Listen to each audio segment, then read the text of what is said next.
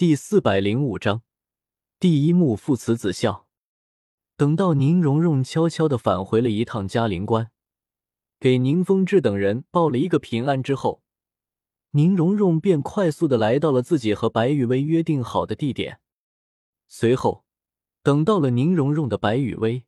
从宁荣荣的口中知道了斗罗大陆联军和亡灵帝国之间的三日之约后。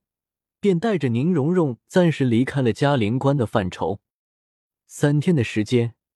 以宁荣荣和白羽薇现如今的实力，足够跑遍整个斗罗大陆了。于是，白羽薇先是带着宁荣荣一起来到了极北之地的核心圈，强大实力的碾压，再加上宁荣荣特意走了一趟神界，最终的结果就是。只在极北之地的核心圈待了一天的时间，白雨薇和宁荣荣两个人便带着新晋的雪神雪帝和冰神冰帝一起前往了星斗大森林的核心圈。星斗大森林的核心圈，在白雨薇的示意之下，宁荣荣直接拿出了一滴祖龙纯血，然后同样是一天的时间，龙神古月娜新鲜出炉。至于雪帝、冰帝和古月娜这三位顶级魂兽成就各自神位的时间问题，一山河设计图了解一下。三天已经过去了两天，最后一天的时间里，在安排古月娜、雪帝和冰帝等待进入斗罗大陆战争的通知之后，白羽薇便带着宁荣荣继续朝着下一个目标的位置赶去。根据伊利斯的消息。在距离嘉陵关有着相当一段距离的一片树林里，白雨薇和宁荣荣两个人找到了正躲藏在这里的小五。于是，仗着实力上的差距，在小五反应过来之前，白雨薇直接一个咒术下去，弄晕了还处于迷迷糊糊之中的某只十万年份的傻兔子。敲晕了小五之后，白雨薇和宁荣荣讲述了一下自己接下来的想法。随后，白雨薇和宁荣荣两个人便带着处于昏迷之中的小舞，朝着嘉陵关的方向赶去。斗罗大陆联军和亡灵帝国之间的三日之约已过，面对着再次出现在了嘉陵关前方的唐三，斗罗大陆联军的众人一点没有让唐三和唐昊单挑的意思，只不过。由于整座嘉陵关已经在三天前被唐三用中烟之剑给斩断了的原因，所以为了全斗罗大陆的安危，唐昊不得不站出来，主动的和唐三进行一场大战。没办法，在三天前唐三手撕了唐昊之后，唐昊和唐三之间的那点破事，不知道被哪些董王给泄露了出去，再加上某些老阴笔的暗中引导。这就导致了一个让唐昊相当烦躁的舆论出现在了斗罗大陆联军里面。唐三就是被唐昊给一步步的逼成不死者之王的。讲道理，在白雨薇和宁荣荣带着昏迷不醒的小舞返回了嘉陵关，并且悄悄的摸进了嘉陵关里面之后，在听到了这股传言的时候，宁荣荣整个人都是懵的。宁荣荣表示。自己不就是和白雨薇一起离开了三天的时间吗？怎么自己一回来，嘉陵关内的整个舆论风向都变了？而白雨薇则是没有宁荣荣那么惊讶，并且在仔细的思索了一番之后，白雨薇敢肯定，嘉陵关内的这波舆论绝对不只是宁风致一个人的功劳。宁风致、比比东、千仞雪。天斗帝国的雪夜大帝，星罗帝国的新冠许家家主，白羽薇敢肯定，嘉陵关内的斗罗大陆联军中的这股将矛头全部指向唐昊的舆论，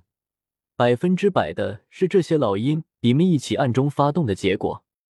至于剩下的，像是戴维斯这种还在为唐昊据理力争的小家伙，这白羽薇只能说，没怎么挨过社会毒打的戴维斯。还是太天真了，没看比比东他们表面上是在支持唐昊，但是实际上却和唐昊保持着相当的一段距离吗？然后你戴维斯这个星罗帝国的新任皇帝，居然就这么屁颠儿屁颠儿的凑上去，准备拉拢唐昊。我操！你这个智商，也就是欺负欺负戴沐白那个铁渣男了。等到白雨薇给宁荣荣提示了几个关键的地方之后，宁荣荣便立刻将嘉陵关内斗罗大陆联军的情况给捋得明明白白的。只不过看明白了归看明白了，事实上，宁荣荣还是有一句想问一下嘉陵关内的斗罗大陆联军中的那些人：你们的心能再脏点吗？宁荣荣想要问的这些人里面。包括了亲爹宁风致、教皇比比东、好姐姐千仞雪等等等等人物。至于一眼就看明白了嘉陵关内斗罗大陆联军中的情况的白羽薇，宁荣荣表示：“我家雨薇那么单纯，那么善良，怎么可能会这么心脏？就算雨薇策划了一些事情，那雨薇也肯定是有着不得已的苦衷。没错，就是这样。”丁。您的好友宁绝代双标荣荣已上线，可可。总而言之，在发现了嘉陵关内斗罗大陆联军中的情况之后，白羽薇一点都不着急，不但不着急，反而还乐得看热闹。于是，在接下来的时间里，白羽薇便带着宁荣荣，好好的看了一出热闹。大戏上演，第一幕，父慈子孝。主演唐昊、唐三，在嘉陵关内斗罗大陆联军的舆论中，为了不让昊天宗彻底失去在斗罗大陆上面的立足机会，唐昊只好主动的选择了和唐三来一场一对一的战斗。至于战斗的结果，有一说一，都不用考虑魂环配比什么的，单说魂力等级，九十七级的超级斗罗唐昊。拿什么和九十九级的极限斗罗唐三打？就算唐昊的身上有着当初通关杀戮之都的杀神领域，但是唐三的身上也有着死亡领域这个极其契合死亡神欧的领域啊！在唐三和唐昊的战斗中，从头至尾，唐三都只是使用了蓝银草这一单一的武魂。嗯，中烟之剑不算，毕竟中烟之剑是死亡神欧的神器。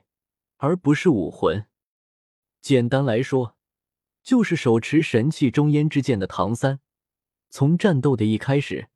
就在压着唐昊打。炸环、乱披风锤法、大须弥锤，即便唐昊将这些昊天宗的顶级秘技给使用的得心应手，如同天花乱坠一般，但是在硬实力的差距。以及中烟之剑这柄作弊一样的神器威能之下，唐昊最终还是败在了唐三的手里。望着眼前已经耗尽魂力、正在硬撑着炸环之后的反噬的唐昊，唐三的那双充满了冰冷和死寂的眼眸之中，难得的出现了一抹波动。只不过，唐三眼中的这股莫名的波动，出现的快。消散的更快，稳定了一下心神，唐三毫不犹豫的将手中的中烟之剑举起，朝着眼前不远处的唐昊刺去。唰，扑哧，